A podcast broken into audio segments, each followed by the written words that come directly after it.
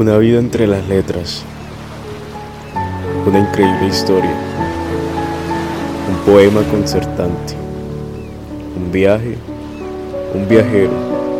Y un velero. No es difícil estar quietos y al mismo tiempo caminar sobre las aguas. Solo deja fluir el tratil. Haz que la baluma eleve las velas y así te darás cuenta que llegaremos a donde soñamos. Habrán tifones, con furia y con delirios, intentando hundirnos sin que la respuesta acontezca. Así, súbitamente, arbitrariamente, sin dar explicaciones y a nombre de lo añejo. Lo que quiero decir es que se levantarán, se levantarán en contra nuestra. Y no puedo mentirte, temí al devenir y al porvenir, hasta que te conocí en plena embarcación, con el mar en calma, sin afán y sin turbulencias.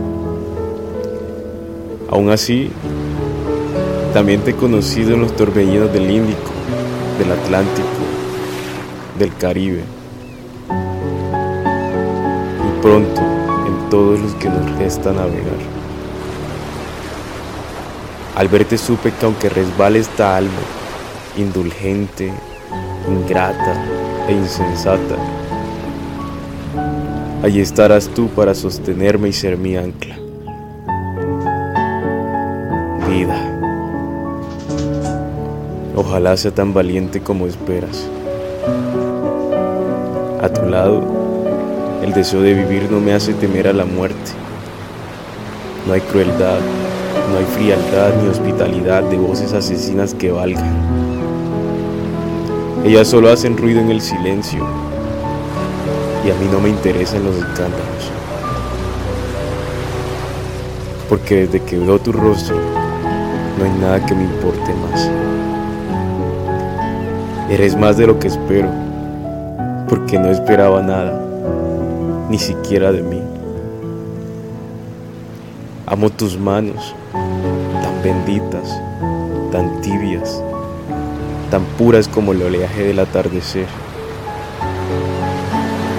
Amo ser yo mismo en ti, porque puedo descubrirme entre tus brazos y arrullarme en tus labios tan sublimes. Y solo una última cosa. Han sido mi puerta, han sido mi faro, han sido mi ser. Me recuerdan constantemente quién soy, para qué nací y para qué morí.